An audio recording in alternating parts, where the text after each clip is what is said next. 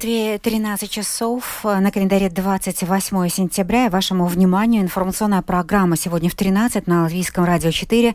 В студии Юлия Михайловская. Добрый день.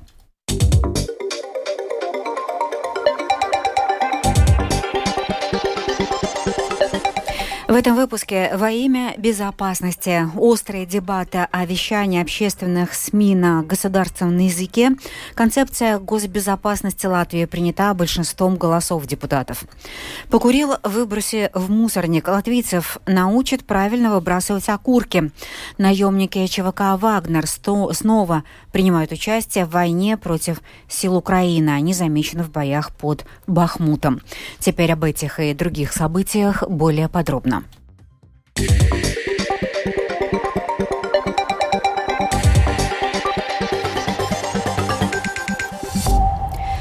68 голосами «за» и 10 голосами «против» Сейм Латвии сегодня, в четверг, 28 сентября, поддержал разработанную правительством концепцию национальной безопасности, один из пунктов которой с 1 января 2026 года государственные СМИ должны вещать только на государственном языке, этот пункт вызвал ожесточенные споры среди депутатов, причем одни выражали поддержку этой идеи, другие ее критиковали.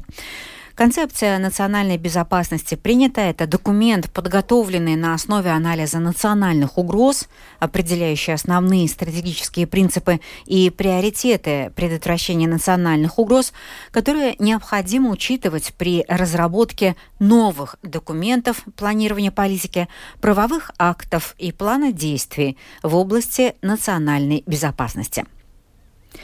Один из лидеров объединенного списка, депутат Сейма Эдвард Смилтонс, обратится в службу госбезопасности с просьбой привлечь к ответственности Андрея Мамыкина за преступления против мира и публичное прославление военных преступлений. Служба госбезопасности в настоящее время проводит оценку общественной деятельности бывшего члена Европарламента от Латвии Мамыкина, от латвийского журналиста и представителя нашей страны в Европарламенте до сообщника убийц. Это путь предательства. И неважно, какие были мотивы – деньги, черные папки или что-то еще, отмечает Смилтонс. Служба госбезопасности недавно обратила внимание на участие Мамыкина в передаче кремлевского пропагандистского телеканала «Царьград ТВ» и оценивает его в соответствии со своей компетенцией. Мамыкин рассказал в программе, что переехал в Россию, чтобы его сыновья, э, чтобы его сыновьям не пришлось участвовать в гей-парадах. В интервью он называл вторжение России в Украину спецоперацией и выразил уверенность в том, что в Латвии будут восстановлены советские памятники, Минске. Мамыкин также критиковал президента Украины и называл провокацией украинцев трагедию в украинском городе Буча. Рижский окружной суд, рассмотрев апелляцию на решение суда первой инстанции, накануне вынес более мягкий приговор обвиняемому в коррупционных преступлениях Айвару Лембергсу, бывшему мэру Венспилса, а ныне депутату самоуправления. Обвинительный приговор остался в силе, но в результате апелляции Лембергс осужден на 4 года лишения свободы вместо прежних пяти. Светлана Гинтер следит за процессом. Два часа потребовалось Рижскому окружному суду, чтобы зачитать краткий приговор по делу Айвара Лемберга, осужденного за преступления, связанные с коррупцией. С учетом времени, проведенного в тюрьме и под домашним арестом с марта 2007 по февраль 2008 года, а это 11 месяцев и 9 дней, суд вынес приговор – 4 года лишения свободы с конфискацией имущества. Бывшего мэра Венспилса признали виновным во взяточничестве, отмывании денег, неразрешенном участии в имущественной сделке. Невиновным же его признали по обвинениям в сокрытии имущества, принятии решений в условиях конфликта интересов, незаполнении деклараций должностного лица, подделке документов и злоупотреблении своим служебным положением. Суд также решил после вступления вердикта в силу отменить меры пресечения, залог и запрет занимать пост мэра Венспилса. И прокурор, и адвокаты, и сам подсудимый заслушали сокращенную часть приговора удаленно. Чем же обоснован более мягкий приговор Лембергу на сей раз, в то время как суд первой инстанции два с половиной года назад осудил его на пять лет лишения свободы, наложил штраф в размере 20 тысяч евро и конфискацию имущества – Сейчас же обошлось без штрафа и дали срок на год меньше. Судья Рижского окружного суда Сандра Амола пояснила латвийскому радио, что более мягким приговор не считает. Он не является мягким, и суд первой инстанции учитывал время судебных тяжб, и мы его учли. Кроме того, суд получил в свое распоряжение некоторые данные о здоровье подсудимого.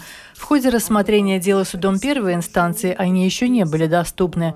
Мы не намерены раскрывать подробности, но это тоже законное основание для сокращения срока наказания. kas ar veselību, ja tas nebūtu pareizi, bet tas ir pamats arī samazināt соду. Помощник судьи Рижского окружного суда Раймонд Лочмелес, дополняя сказанное судьей, пояснил, что более мягкий приговор связан главным образом с личностью подсудимого. После вступления вердикта в силу осужденному придется провести в тюрьме еще более двух лет. Neviens no apsūdzētajiem šajā криминальной lietā неотзина sevi par vainīgiem. Никто из участников процесса не признает себя виновными. У них есть право подать кассационную жалобу на решение апелляционного суда.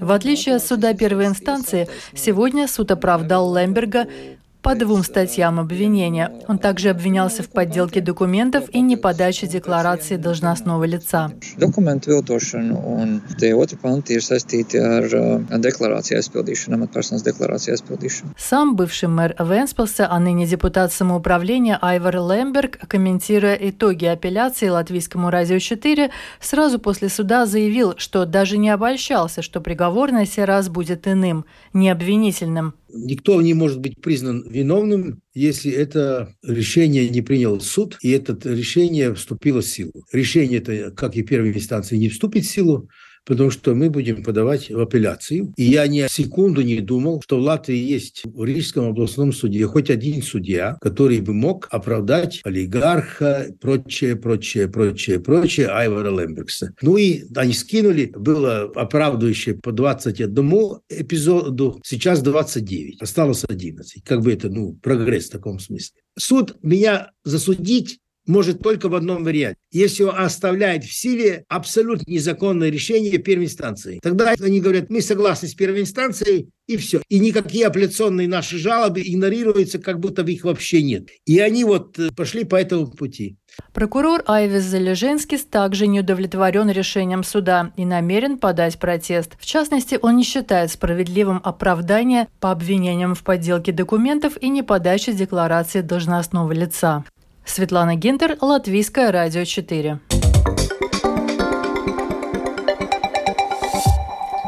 За обеды для учеников пятых-двенадцатых классов в рижских школах, родителям, чьи дети задекларированы в других самоуправлениях, с осени следующего года придется платить самим.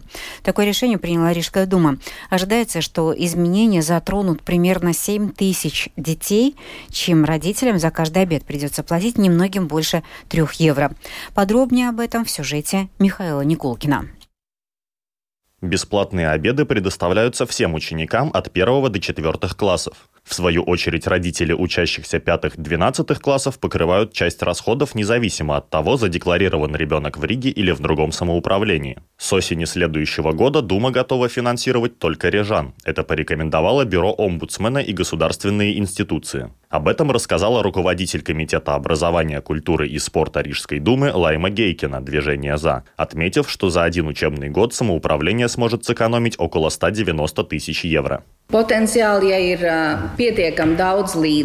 Потенциально, если средств достаточно, мы можем кормить всех рижан. Но наш приоритет сейчас – наши дети. Конечно, в связи с этим те средства, которые, как вы говорите, мы, возможно, сэкономим, мы, конечно, инвестируем в наших детей другими способами. Против такого решения выступает представитель оппозиционной фракции «Согласия» в Рижской думе Михаил Каменецкий, который считает, что ситуация является дискриминационной. Когда один ребенок идет в столовую, а другой будет ждать именно потому, что вы об этом не подумали, вы не предложили такой вариант, вы напрямую дискриминируете нережан. Например, в Кековском крае из всех детей примерно 1100 учатся в другом самоуправлении. Большинство в Риге. Из них примерно 350 ученикам 5-12 классов из многодетных семей или имеющим инвалидность самоуправление софинансирует обеды. Остальным нет. Может ли это измениться? Глава края Юрис Жилко, партия Роста, скептичен в этом вопросе. Жилко представляет общество Рижская метрополия. Он считает, что подобная ситуация сложилась из-за общего удорожания жизни. В свою очередь, почетным семьям, вне зависимости от задекларированного места жительства, кормление в рижских школах и детских садах в дальнейшем будет бесплатным. В Рижской думе отмечают, что это решение еще будет рассматривать Министерство защиты окружающей среды и регионального развития. Михаил Никулкин, служба новостей Латвийского радио. В Даугавпилсе на этой неделе прошел рынок вакансий. Мероприятие, организованное Государственным агентством занятости, сводит напрямую работодателя и потенциального сотрудника. В этом году в Даугавпилсе представили более 200 вакансий частные компании, госучреждения и муниципальные структуры. Директор Государственного агентства занятости Эвита Симпсоны отмечает, что в таком формате у обеих сторон есть больше возможностей для знакомства и формирования представления друг о друге. Es domāju, ka ieguvējis ir abas puses, gan darba devēji, uzņēmēji, gan arī darba meklētāji. Выигрыши как предприниматели, так и те, кто ищет работу. Предыдущий опыт ярмарки вакансий в Латгалии показывает, что 15% посетителей заключает трудовой договор. Это только те, кто смог в этот же день сформировать трудовые отношения. А еще больше человек после обмена информацией заключили трудовые договора позже. Выигрывает обе стороны.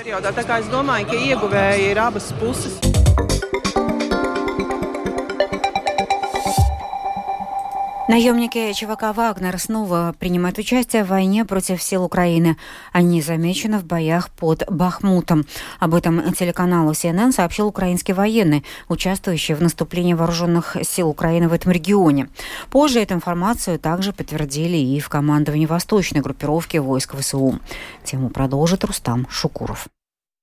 Военный вооруженных сил Украины с позывным ГРУФ предположил, что появление ЧВК «Вагнера» в районе Бахмута может быть связано с нехваткой личного состава российской армии. Россия собрала войска из близлежащих районов и перебросила их сюда. У них здесь осталось не так много личного состава, отметил ГРУФ. Вслед за информацией от украинского военного последовало сообщение начальника пресс-службы восточной группировки войск ВСУ Ильи Евлаша, в котором указано, что на территории восточной группировки войск присутствуют те наемники ЧВК Вагнера, которые были на территории Беларуси. Сейчас там расформируют их лагеря, их там было около 8 тысяч. Сейчас часть из этих боевиков уехала в Африку, а кто-то перезаключает контракты с Министерством обороны Российской Федерации и возвращается сюда, на восток Украины, для принятия участия в боевых действиях, и как инструкторы, и как военнослужащие, заявил Евлаш.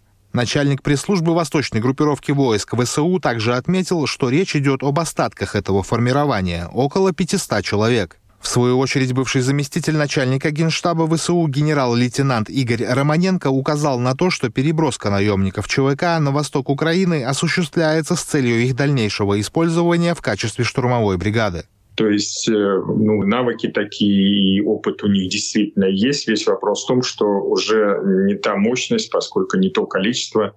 Ну и управление очень важно, кто как бы может управлять. Может там это как в боксе пальцы могут быть э, значит, подготовленные, мощь, а в кулак никак не собираются. Поэтому тут дело такое, я думаю, в ближайшее время покажет, насколько э, хоть что-то там у них осталось от э, боевой мощности вагнерцев.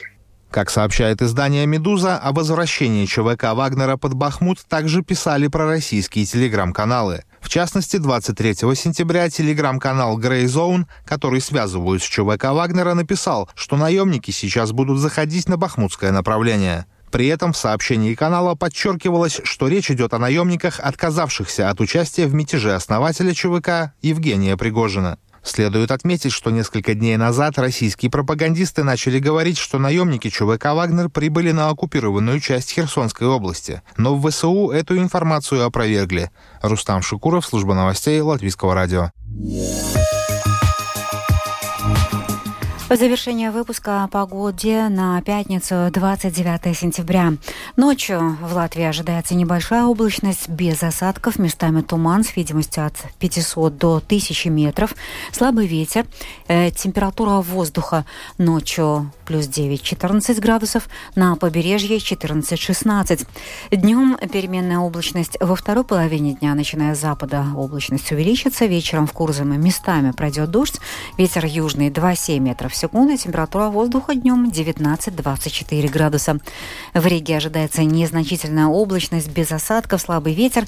Температура воздуха ночью 14-15 градусов, завтра днем 22-24. Медицинский тип погоды второй благоприятный. Это была программа «Сегодня в 13, 28 сентября». Продюсер выпуска Дмитрий Шандро провела Юлия Михайловская. В Латвии 13 часов и 15 минут. Yeah.